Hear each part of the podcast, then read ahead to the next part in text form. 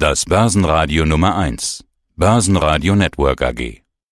Heiko Thieme spricht Klartext. Der Heiko Thieme Club. Heiko Thieme, globaler Anlagestratege.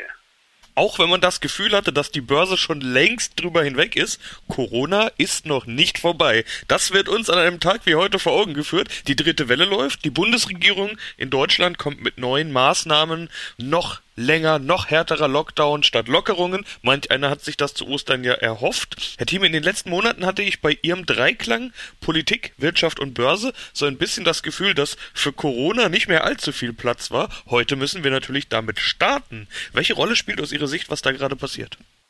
Ja, das Thema Corona wird uns das ganze Jahr beschäftigen und vielleicht sogar noch einen gewissen Teil vom nächsten Jahr mit in Anspruch nehmen.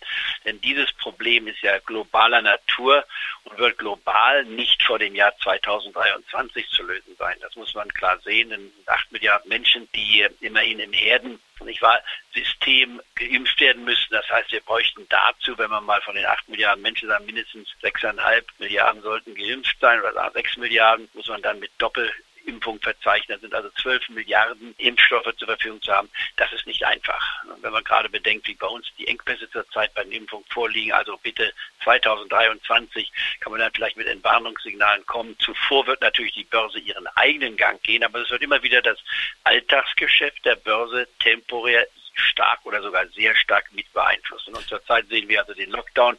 Das heißt im Klartext, das macht man zum Beispiel mit den Urlaubsaktien, also mit einer TUI. Was macht man mit Fluggesellschaften? Ob das eine United Airlines, eine American Airlines eine Lufthansa ist, die ja immer noch deutlich unter ihren höchsten Niveaus liegen. Lufthansa von 32 Euro und ich war bei 11. Kann man sagen, naja, das spielt doch keine Rolle, da ist ja kein großes Risiko dabei. Ohne Staatsunterstützung, sowohl in den USA als auch in Europa würden diese Gesellschaften nicht existieren können. Das muss man wissen. Also da sind noch mal gewisse Risiken drin und dennoch rate ich nicht dazu, die Lufthansa plötzlich zu verkaufen, sondern würde die Position weiterhalten. Bei TUI würde ich sagen, kann man jede Schwäche sogar zu einem vorsichtigen kleinen Kauf nutzen. Aber auch da muss man realistisch sein, sehen, wo die Tiefstände waren und sollte auch einen gewissen längeren Horizont haben. Längeren Horizont heißt hier nicht nur ein paar Tage oder Wochen drin bleiben, sondern das sind dann Aktien, die man auf die Sicht der zweiten Jahreshälfte betrachten kann, denn man muss hier realistisch sein. Lockdown ja bis Ostern, dann kommt Pfingsten. Ob wir da schon Lösungen haben, wissen wir nicht. Der Sommer wird zumindest kein normaler Sommer sein. Das kann man, glaube ich, jetzt schon für Europa und auch für Deutschland speziell sagen. Dazu reichen einfach die Daten noch nicht aus, um dieses Vertrauen in die Bekämpfung des Coronavirus zu erzeugen, denn dazu fehlt einfach noch die Masse. Wir müssen erst einmal genügend Tests und natürlich ganz entscheidend genügend Impfstoff haben. Denn um es auf einen Satz zu bringen, ohne Impfstoffe lässt sich Corona nicht lösen. Und je länger die Impfstofflücke bleibt, also die Versorgung genügend Impfstoffe zu haben, umso höher die Wahrscheinlichkeit der Mutation. Und dann die Frage, die keiner beantworten kann, ist die Mutation so stark, dass die bisherigen Impfungen dann wirkungslos sind und wieder neu geimpft werden muss. Also es könnte hier ein mehrere Jahre langer Prozess sein, der selbst das Jahr 2023 noch nicht zur totalen Entspannung führt. Bitte also, das ist die unbekannte Situation, die kein Mensch weiß. Selbst die Fachleute, die alle ja sehen können, die ich mir anhöre in allen Stationen. Ich war ob das jetzt auf deutschen Fernsehern, auf englischen, französischen Fernsehern, nicht amerikanischen. Da gibt es ja sehr viele Fachleute, aber es gibt keinen, der von sich beanspruchen würde, das genau im Griff zu haben. Wir tasten uns vor. Und das hat eigentlich die Börse, wenn man so will, bisher erstaunlich wenig belastet. Denn nach dem Crash von vor einem Jahr, wir waren ja vor einem Jahr genau fast auf den Tag genau, wir beide in der Diskussion, wo wir das erste Entwarnungssignal gaben. Wer hätte da gedacht, ich auf keinen Fall, dass wir von einem DAX sprechen, der in der Nähe der 15.000 Marke ist, einem Dow Jones, der die 33.000 Marke kurzfristig überschritten hatte. Wir waren damals bei 18.000 Dow Jones und bei 8.000 DAX. Ich war ein bisschen drüber, aber das mal als Hausnummer zu nennen.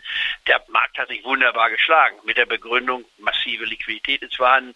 Die Staaten haben die Zinsschleusen aufgemacht, die Zinsen sind auf dem Nullpunkt oder im negativen Bereich gehabt, teilweise immer noch im negativen Bereich.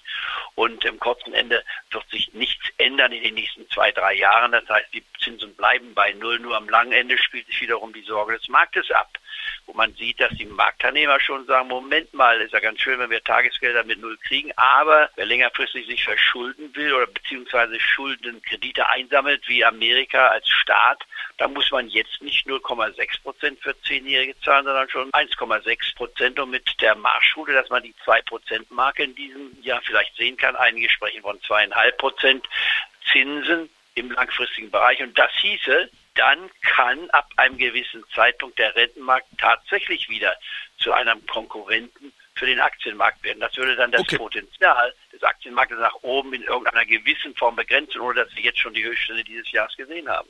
Ja, was das bedeutet, das wissen wir. Immer wenn der Rentenmarkt wieder eine Alternative wird, ist die Börse gefallen. Wir haben das beispielsweise 2018 gesehen. Das einzige Jahr, in dem die Fed ja eine sogenannte Zinswende, zumindest hat man das gerne so bezeichnet, auch wenn es natürlich noch keine Zinswende war, aber als der Begriff Zinswende im Raum stand, hat man gesehen, es war das einzige schlechte Börsenjahr der vergangenen Jahre, aber das alles hat ja nichts mit Corona zu tun. Bleiben wir mal kurz beim Corona-Thema.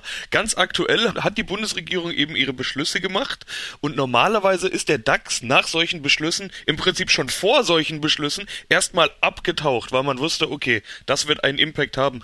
Ich sehe jetzt gerade während unseres Gesprächs hier minus 0,2 Prozent. Das kann man ja wirklich nicht als einen abtauchenden DAX bezeichnen. Da ist fast kein Minus zu sehen. Warum spielen solche Corona-Maßnahmen, die ja normalerweise regelmäßig in 100 Prozent der Fälle den DAX irgendwie doch durchgerüttelt haben, plötzlich keine Rolle mehr?